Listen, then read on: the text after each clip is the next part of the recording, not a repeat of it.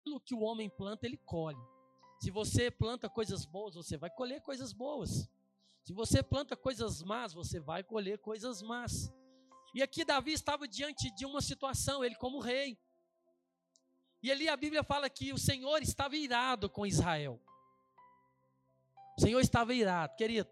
A única coisa que traz indignação ao coração do Deus, de Deus se chama se chama pecado. O que não agrada a Deus é o pecado. Então, se Deus estava irado com aquele povo, era porque eles estavam fora da direção dele. Principalmente o povo de Israel, povo separado. E quando nós estamos hoje, nós somos o Israel de hoje. Você é o Israel de Deus, você é o povo separado de Deus. E quantas vezes nós estamos permitindo que o pecado habite na nossa vida, nas nossas coisas, Quantas vezes nós estamos contaminando aquilo que foi dado pelo Senhor como bênção, e no meio do caminho nós estamos contaminando com pecado?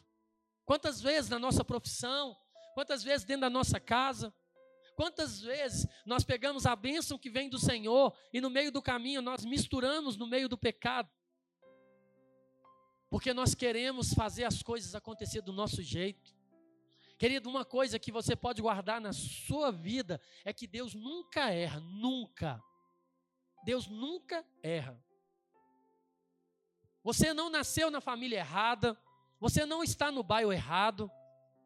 Tudo que você passou, se houve erro, é porque você colocou a sua mão. Porque se a mão de Deus estiver, não tem erro pode ter certeza absoluta disso. Mas muitas vezes também nós achamos que é Deus e não é. E eu vou repetir aqui o que eu já falei várias vezes. Você só confunde a voz de Deus se você não tem intimidade com Ele. Porque se você tem intimidade com Deus, querido, voz nenhuma te engana. Nenhuma. E o diabo, ele é astuto e ele sabe as nossas fraquezas. Ele sabe aquilo que movimenta o nosso ser. Ele sabe aquilo que é capaz de nos fazer abrir mão da presença do Senhor. Ele sabe. Ele sabe aquelas áreas da nossa vida que nós ainda não permitimos ser curados. Aquela área que a gente não gosta de tocar. Aquela área que nós achamos que está resolvido, mas não está. E a nossa vida, querido, se ela não for passada pela peneira de Deus, e se ela não for passada pelo fogo de Deus, que consome o pecado, mas refina aquilo que é santo, a gente nunca vai conseguir chegar no nível de nós andarmos, de falar de forma natural, que nós podemos viver sem pecar. Por isso que muitas vezes falo, eu falo isso, que eu, quando eu ouvi o pastor Márcio no início, eu achava assim, não tem como. Não tem como a pessoa viver sem pecar, não. Querido, tem como sim. A gente vive pecando porque a gente não quer mudar a nossa vida. Porque o pecado, ele não é maior do que aquilo que Deus tem para derramar sobre as nossas vidas. Porque se as velhas coisas passarem, tudo se fez novo, hoje eu vivo debaixo das promessas de Deus. Então eu não preciso mais de viver pelo natural. Pastor, mas você não está vendo o mundo como é que está, não? Você não assiste noticiário? Querido, eu assisto noticiário muito pouco mas as minhas leis são as leis celestiais, porque eu não sou dessa terra. Eu estou aqui de passagem. Essa corrupção, tudo isso que a gente está vivendo. Querido, se Deus quisesse acabar com isso, no estralar de dedo, ele fazia. Mas por que, que não acaba? Porque é a vontade do nosso coração. Não é Deus que traz a corrupção, somos nós que nos colocamos num processo de corrupção. Quando você passa na frente da fila, quando você usurpa ali aquilo que não é seu, quando você usa da influência para poder ser encaixado num lugar, purando filas. Quantas vezes eu já escutei pessoas falando assim: ah, que eu conheço fulano que trabalha lá no lugar tal. Conversa com ele que ele encaixa você lá. Isso é errado, querido. Porque se for de Deus, ele vai te colocar onde ele quer. Você pode ser o último da fila, ele levanta ali pessoas para chamar você e te colocar lá na frente. Mas quando você tem que usar de coisas para fazer, ontem eu estava fazendo uma visita, eu estava conversando com, com o David e com a Lili, e eu estava falando isso. Estava contando a nossa história para eles, eu falei assim: olha, eu tenho uma carteirinha de pastor, mas nunca usei. E nunca vou usar. Porque aquilo ali para mim não vale nada. Achei tá de gente com carteirinha.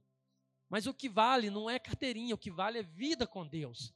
Então você não precisa chegar no lugar e falar quem você é. Você tem que chegar lá e as pessoas têm que perceber que você é diferente.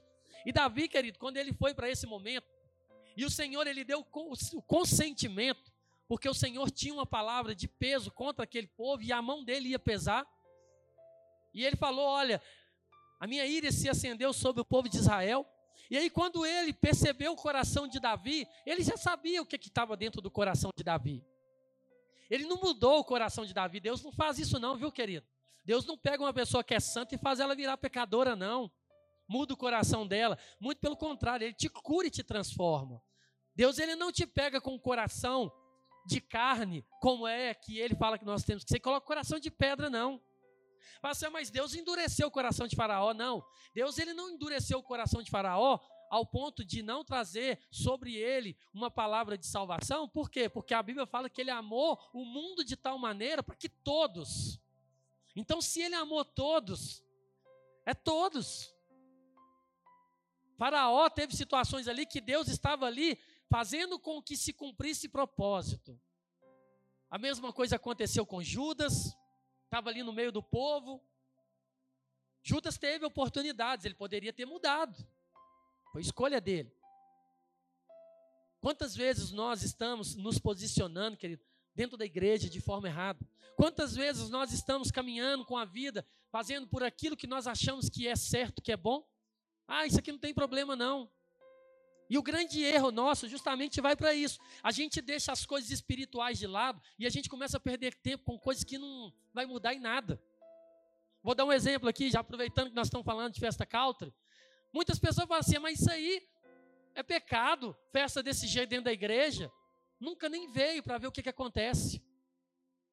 Fica parecendo que nós vamos chegar aqui, nós vamos colocar imagens, nós vamos consagrar as coisas. É um culto um tempo com Deus. O falar é pior do que fazer. Só de pensar, querido, mostra que nível que nós estamos na nossa vida espiritual. Quantas vezes, ah, está trazendo o mundo para dentro da igreja. Só de você falar, você já está trazendo o mundo para dentro da igreja. Porque você está sendo um juiz. E a Bíblia fala, da mesma forma que você julga, você vai ser julgado. E aí a gente tem perdido tempo com isso. Todos os lugares que a gente vai, as pessoas querem entrar nesse embate teológico, pode ou não pode? Querida, a gente pode fazer tudo, desde que não fira o coração de Deus. Eu posso vir caracterizado aqui? Posso. Mas eu posso vir bem vestido assim, e tá pior do que o irmão que vestiu, porque está com o coração adorador. Está ali para servir ao Senhor. E muitas vezes a gente se perde nisso. E Davi, querido, o grande problema dele dentro dessa história toda, não é o recenseamento, não é o ato. Porque se nós pegarmos ali a história de Moisés, Moisés ele fez dois recenseamentos. Só que existia regras. E isso estava no, no lei, na lei, na palavra, no livro da vida. E era direcionado que toda vez que fosse fazer um recenseamento, as pessoas elas tinham que chegar com algo que representava ali uma oferta. Então, era uma lei, todo mundo tinha que fazer. E Davi fez.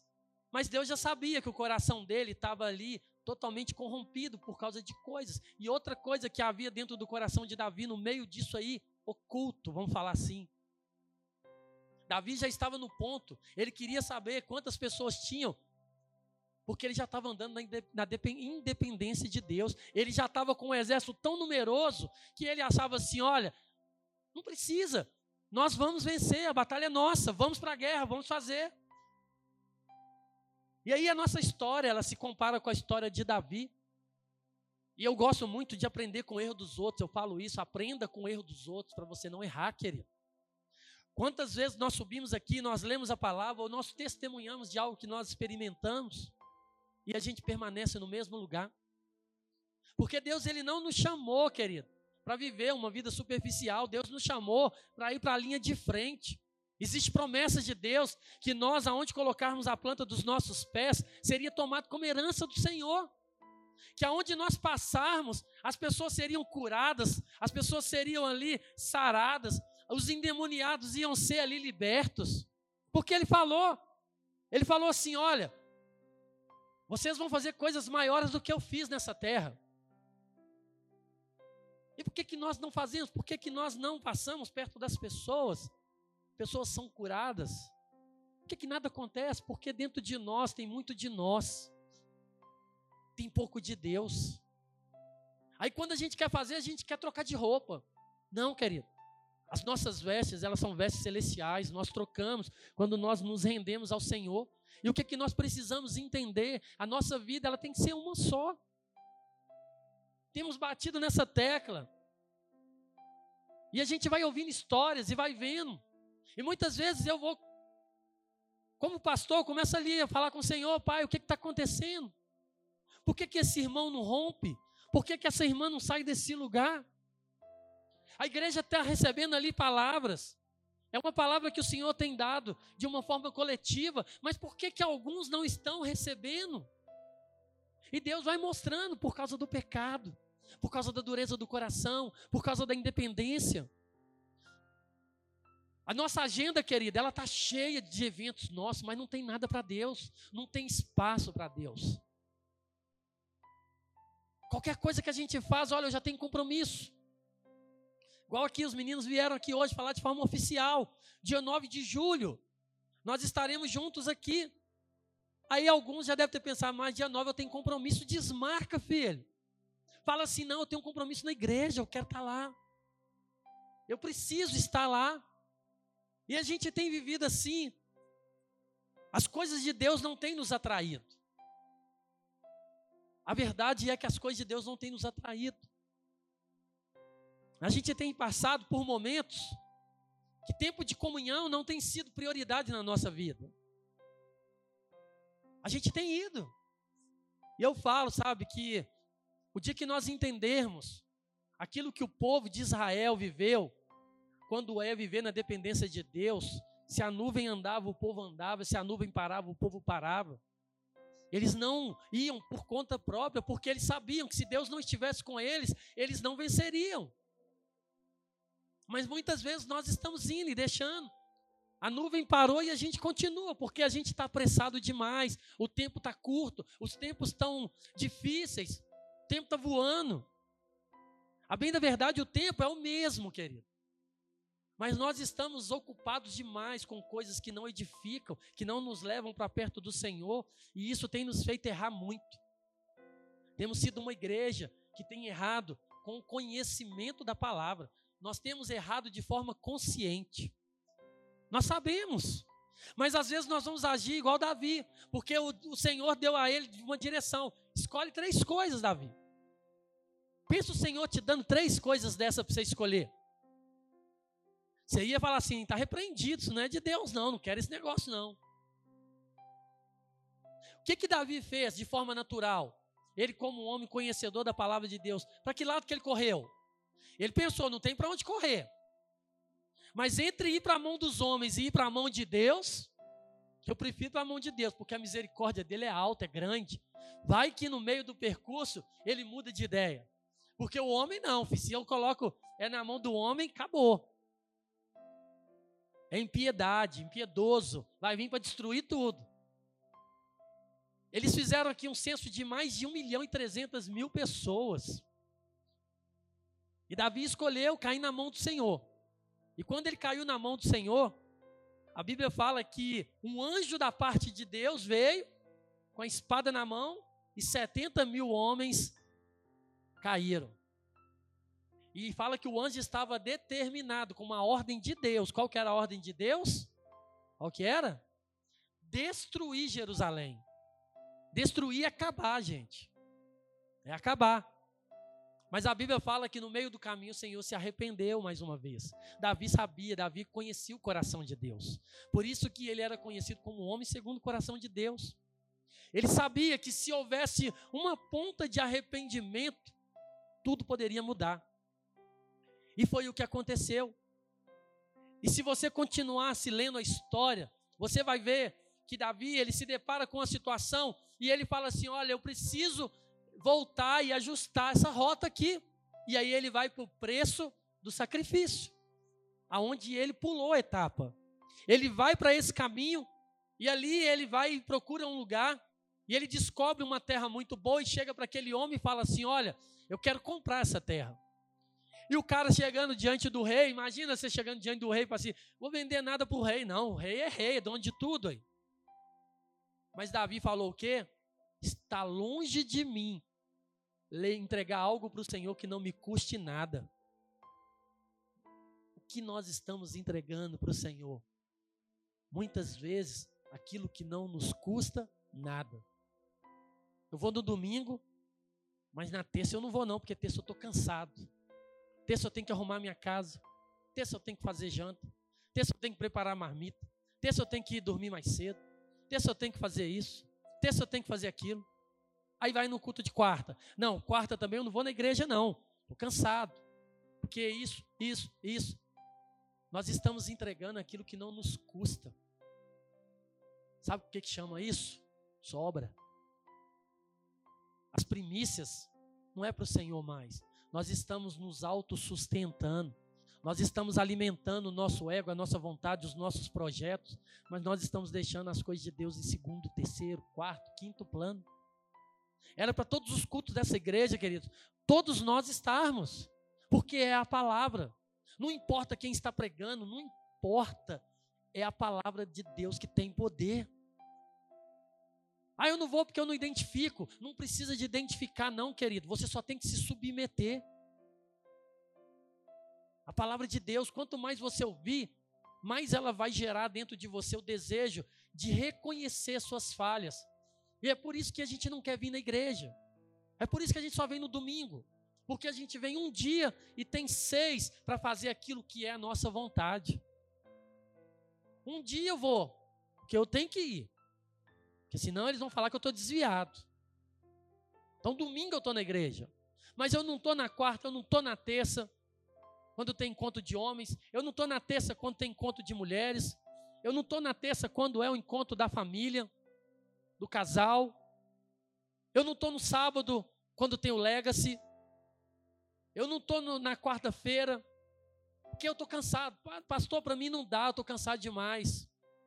Porque está fazendo demais as coisas do mundo. Porque eu, querido, eu falo isso aqui para vocês, não é falando que eu sou melhor do que ninguém, não. Não é porque eu sou pastor, não. Porque antes de ter carteirinha de pastor, eu já fazia. Eu estava aqui no culto das quartas, eu vinha no sábado, Estava no domingo de manhã, estava no domingo da, à noite. Aí fala assim: não, domingo de manhã, domingo à noite, e duas vezes no mesmo dia no culto, ah, só para pastor. Não é para pastor, não, é quem quer mais de Deus.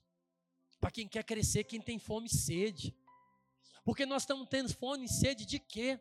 Sabe quando você fica aqui olhando para o relógio, doido para ir embora porque você está com fome? Isso porque você lanchou antes de vir para a igreja. Sabe, essa fome natural, ela tem sido maior do que a fome espiritual. A gente fica doido para terminar o culto logo, acaba logo isso eu tô indo, eu quero ir embora. Quero dormir, amanhã segunda. E eu falo, querido, das minhas experiências, de todas as vezes que eu me coloquei à disposição, foi ali que eu recebi cura, foi ali que eu tirei o cansaço. Foi ali que o Senhor veio trazendo a boa mão dele sobre a minha vida. Mas a gente insiste, querido, a gente insiste. Eu não sei quantas vezes você vê, a gente lê a Bíblia em vários lugares diferentes e a palavra que está sendo direcionada para a igreja é sempre a mesma. Postura, sai desse lugar. Você precisa buscar mais de Deus. Não importa se você mora perto, se você mora longe. Não importa, querido. A sua justificativa, nós vamos falar igual no natural. Ela justifica, mas não abona. É você chegar lá na sua empresa e falar assim: ó, eu não vim trabalhar porque eu estava com dor de barriga. Aí o cara vai te perguntar: você tem atestado? Não. Então, justifica, mas não abona. Perdeu seu dia do mesmo jeito. Mas beleza, você estava com dor de barriga. Quantas vezes nós estamos chegando para o Senhor assim? Nós estamos nos justificando mas isso não tem abonado a nossa atitude. Nossa atitude diante do Senhor tem sido isso. Nós temos sido caminhado como um povo que não cresce, um povo que tem medo de tudo. Nós cantamos aqui várias músicas trazendo a essência da adoração, mas a gente tem medo. Se chamar agora para ir ali, vamos ali, descobrir que tem um centro espírita ali, vamos lá evangelizar. Não, deve ter um monte de demônio naquele lugar. E aí, o que, é que tem os demônios? Nós vamos na palavra de Deus, nós vamos mediante uma palavra. E se o Senhor nos direcionou para ir, querido, é só ir. Pastor, é evangelismo, eu não sei evangelizar falta de vida com Deus. Porque se você tem Deus dentro de você, querido, é só ir. Mas como é que eu vou abordar as pessoas? Às vezes você não vai abordar, às vezes você vai ser um intercessor. Às vezes você vai ficar ali, ó, só com a mãozinha levantada ali, orando, para aquele que tem o um chamado para ir, para falar, para ministrar. A igreja não abraça. Vamos fazer um evangelismo? Ninguém vai. Vamos ter uma noite de comunhão? Ninguém vai. Nós tivemos aqui na quinta-feira um tempo tão precioso das células. Que tempo precioso foi aquele? Onde nós tivemos um momento que não temos nas células. O tempo é curto. Aqui nós tivemos comunhão. Além de tudo, ainda o Senhor nos proporcionou ainda ter um alimento ali maravilhoso, cada caldo um mais gostoso do que o outro. Comunhão. Muitos não vieram. Pastor, estava trabalhando. Amém. Aí não se fala nada. Estou olhando para a Rose ali, eu sei que ela trabalha à noite. Não vou falar para ela largar o serviço. Como é que é? Isso aí. Mandou, participou. Ela só não pôde vir, porque estava trabalhando. Mas quantas vezes a gente não vem porque eu estava em casa ou estava fazendo outras coisas? É o que eu falo. O dia que nós entendermos que estar na igreja é uma oportunidade de Deus se revelar mais a nós, a gente não ia querer ficar do lado de fora. Você quer ver um exemplo, querido? Como é que a igreja é tão idólatra que se eu trazer alguém conhecido, essa igreja lota de gente. Se eu falar assim, ó, no domingo que vem, o André Valadão vai estar aqui. Tem que mandar fechar a porta de tanta gente que vai vir na igreja. Mas é o pastor Carlos que está, eu não vou. É o Duca, eu não vou. É o Queco, eu não vou. É o Vander, eu não vou. Queridos, é a palavra.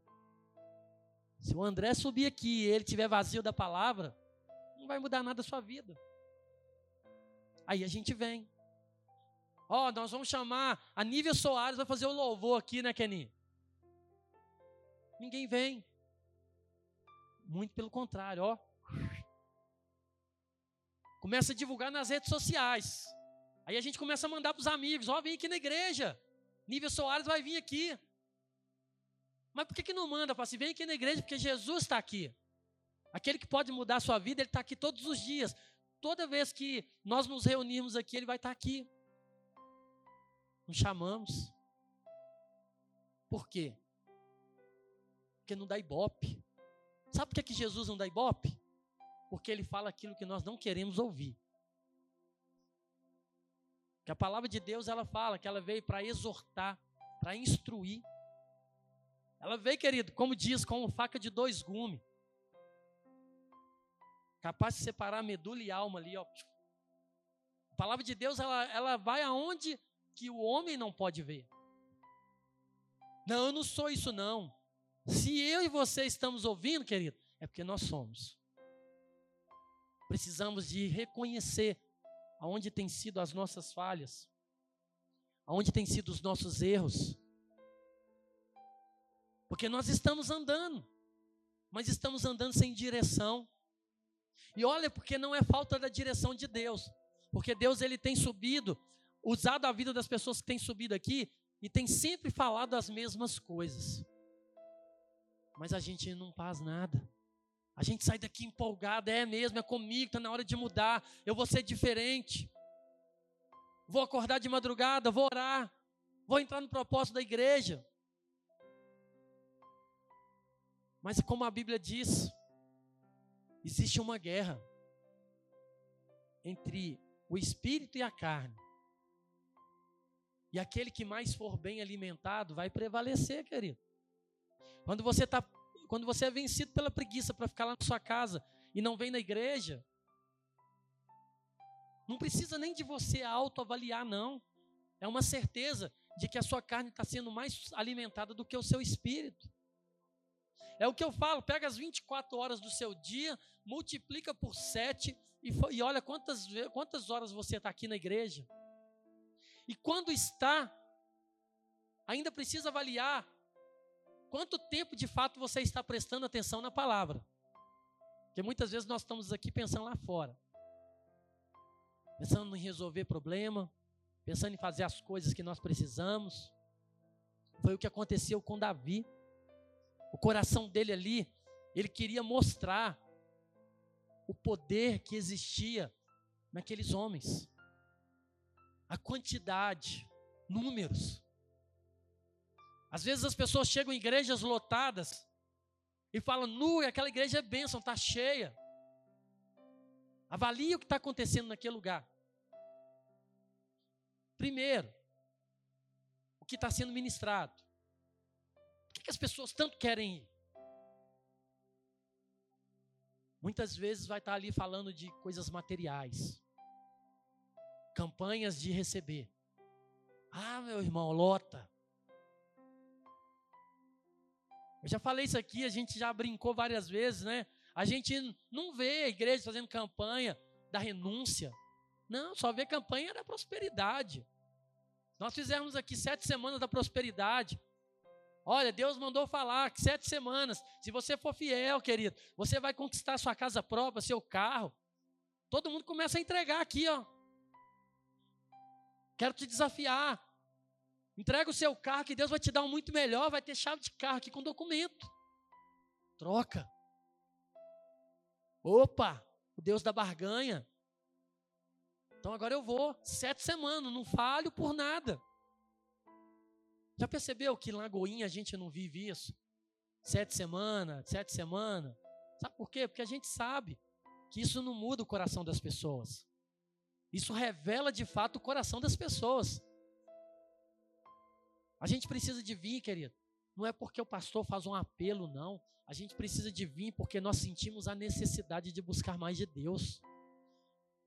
Aí eu vou na igreja porque o pastor está chamando minha atenção. Não, eu vou na igreja porque eu quero mais de Deus. Eu quero crescer. Eu quero ser um homem ou uma mulher disposta, ou disposto ou disposta a fazer coisas grandes. Eu quero marcar essa geração. Eu quero passar por essa terra e deixar uma marca de um homem ou de uma mulher que as pessoas vão falar: olha, eu conheci muitas pessoas que falavam que era crente, mas crente de verdade eu conheci um. Eu conheci um homem, eu conheci uma mulher eu vi o coração deles, era um homem que era disposto, era um homem que se entregava, era um homem que renunciava a todas as coisas para fazer a vontade do Senhor. Esse era crente. A gente conta a história dos outros, mas a gente não pode contar a nossa. Quem nós somos? O que que eu tenho feito? Como tem sido a minha vida? Qual é a Bíblia que as pessoas lá de fora têm lido através de nós? Qual é? Uma vida de um Deus que vai lá que ele te dá tudo, ou uma vida de um Deus que fala assim: larga tudo porque agora é comigo, deixa eu fazer porque eu sei o que é melhor para você. Mas para isso, querido, deixa eu fazer porque eu sei o que é melhor para você, é você entregar para Ele tudo e falar assim: Deus, não vou fazer do meu jeito mais, eu não vou mais procurar influência. Ah, eu sei de um irmão que faz isso, isso e isso trabalha lá no lugar tal, vou ligar para ele. Não, querido. Vai para o seu quarto, dobra o seu joelho e busca aquele que é dono de todas as coisas. E ele vai dar a palavra. Nós cantamos um louvor, apenas uma palavra. Queridos, uma palavra de Deus tem poder para mudar uma história. Se você se prostrar diante dele ali, ele muda a sua história mas você precisa querer. E a mão do Senhor, querido, ela tem agido de misericórdia sobre as nossas vidas, porque senão nós já não estaríamos aqui. Avalia, avalia a sua conduta, Avalie as suas escolhas. Avalie as palavras que têm saído da sua boca. 24 horas do seu dia. Avalia para você se enquadrar dentro da palavra e ver quem você é. Outro dia, esses dias eu estava ouvindo aquelas palavras do pastor Márcio Curtinha lá, que ele fala na rede super lá, profetizando vida. São palavras de um minuto, dois minutos no máximo. E ele falou que a Bíblia é o espelho do crente. Aí ele falou assim: olha, os espelhos, eles refletem quem nós somos, mas existem alguns espelhos que são diferentes. Aí ele falou daqueles espelhos de parque de diversão, né? Aqueles que te deixam mais gordo, mais magro, deformado, redondo, sei lá, um tanto de coisa. E ele foi falando: olha, quando você vai num parque de diversão e você encontra um espelho desse, ele vai te mostrar da forma que você quer ver. Mas quando você abre a Bíblia, ela te mostra quem você é. E ele traz o princípio, que não é para a gente achar que a Bíblia sempre vai nos mostrar como pessoas más, não, querido. Se você é um homem de Deus ou uma mulher de Deus, tem vida com Deus, quando você olhar para a palavra, você vai ver você como homem de Deus. Que alegria é quando a gente começa a ler e fala assim: glória a Deus. Nossa, essa atitude parece tanto com a atitude do irmão. Eu vejo a vida do irmão, não é igualzinho isso daqui. E é isso que nós estamos perdendo a essência, queridos. Davi teve ali três situações que ele precisava escolher.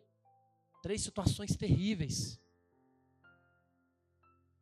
As consequências do seu erro, ela não vai ser abonada porque você tem conhecimento. Você está pecando consciente. Quando você peca consciente, o Senhor, ele faz igualzinho ele fez ali com Davi. Olha, Satanás, pode ir. Porque eu não posso ir contra a minha palavra. Se ele entende que eu não sou o Deus da vida dele, então está liberado. Quantas lutas nós temos passado que não precisávamos? Quantas situações nós temos vivido que não precisávamos? Muitas vezes a gente fala que é prova de Deus, não é. Tem momentos que é prova de Deus. Sabe quando é prova de Deus? Quando você sabe que sua vida está em santidade. Quando você está buscando, quando você está orando, quando você está jejuando. E as lutas vêm, que elas vão vir. E você olha para você e fala assim: olha, eu não estou dando margem para o pecado. Então eu sei que o Senhor está me colocando à prova, porque Ele quer me aprovar. O Senhor não coloca ninguém à prova para reprovar. Ele quer te aprovar, sabe por quê? Porque Ele vai preparando o caminho que você vai trilhando. Porque nós temos medo. E por isso que nós precisamos de ser como Josué ali, ó, ser forte e corajoso. Vai. Mas vai na força de quem? Sua? Não, vai na força do Deus que você conhece. E a igreja precisa ser igreja, queridos. A palavra que eu tenho para você nessa noite é a igreja precisa ser igreja. Vamos parar de brincar, de ser crente, vamos parar de vir para a igreja. E vamos começar a ser a igreja. A igreja que transforma, a igreja que faz diferença. Vamos começar a ser pessoas que começam a mostrar para o mundo que pode se viver de forma diferente. Todo mundo fica, todo mundo faz, mas eu não faço porque eu sou separado de Deus. Ah, se você não se submeter, eu vou te mandar embora. Que mande. Mas eu não vou negociar os princípios e valores de um Deus que me ama tanto por causa de algo que é passageiro, porque não é isso que me sustenta, quem me sustenta é Ele. Mas a gente não quer. Quantas vezes, querido, que o Senhor te pediu algo que você não teve coragem de entregar, você perdeu a oportunidade de receber o melhor de Deus. Porque lá na frente ele ia te entregar algo muito melhor. Sabe o que é algo muito melhor? Porque passou na mão e no refino dele. Então ali ele tira tudo aquilo que seria uma pedra de tropeço na sua vida e ele vai te entregar lá na frente de forma que você esteja preparado para experimentar, fazer no tempo certo esperar o tempo do Senhor. Queria te convidar a ficar de pé no seu lugar. É uma palavra para você olhar para dentro de você. Imagina agora um espelho na sua frente. Um espelho espiritual, a Bíblia. Para você falar quem você é. Para você olhar para dentro de você e falar assim: olha, essa é a minha história. Esse sou eu. A fraqueza, querido, espiritual, é o resultado da sua vida diária. Se você não busca Deus na segunda, na terça, na quarta, na quinta, na sexta, no sábado, no domingo, você está fraco. Aí você não vai ter vontade de vir para a igreja.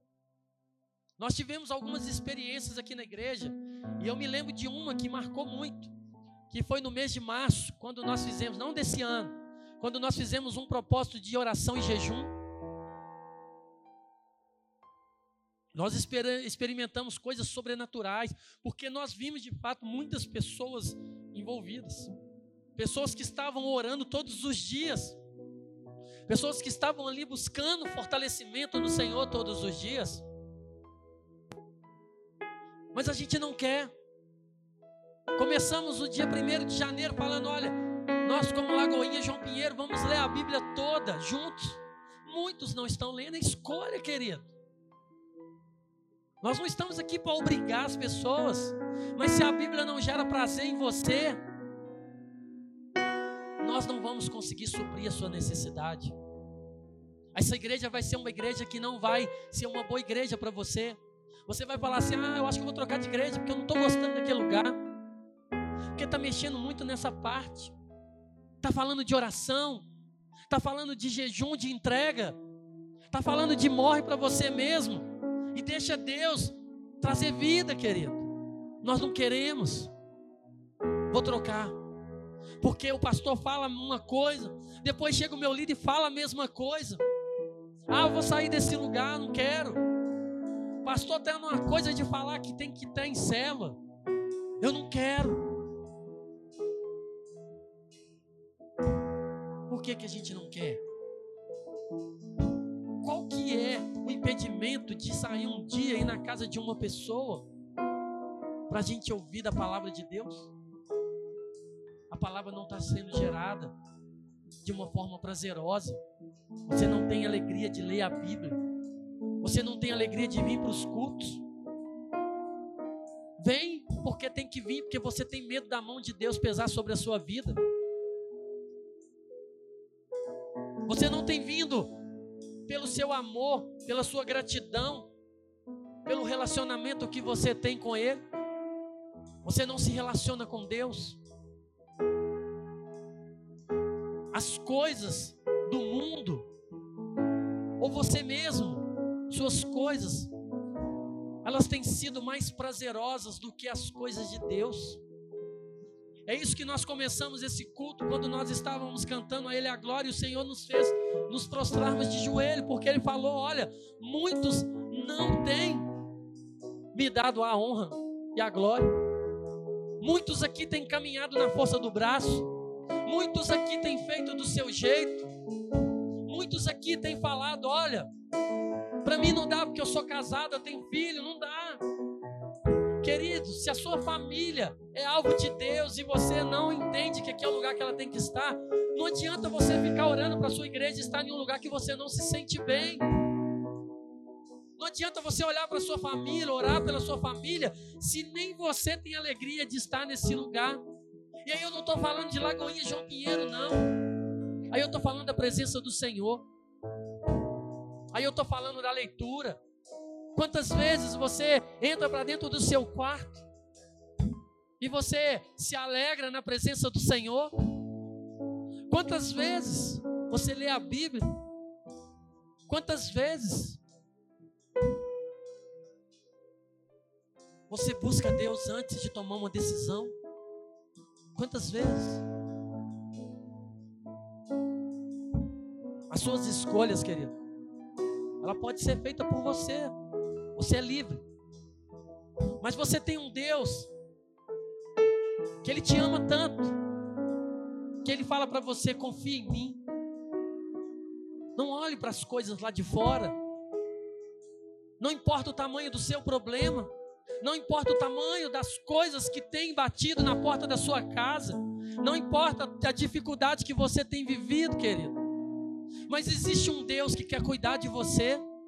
Existe um Deus que quer falar para você nessa noite: para de fazer do seu jeito, entrega para mim, deixa comigo, porque eu sei o que é melhor para você. Feche os seus olhos, nós vamos adorar o Senhor. Eu quero que você deixe o Espírito Santo ministrar no seu coração.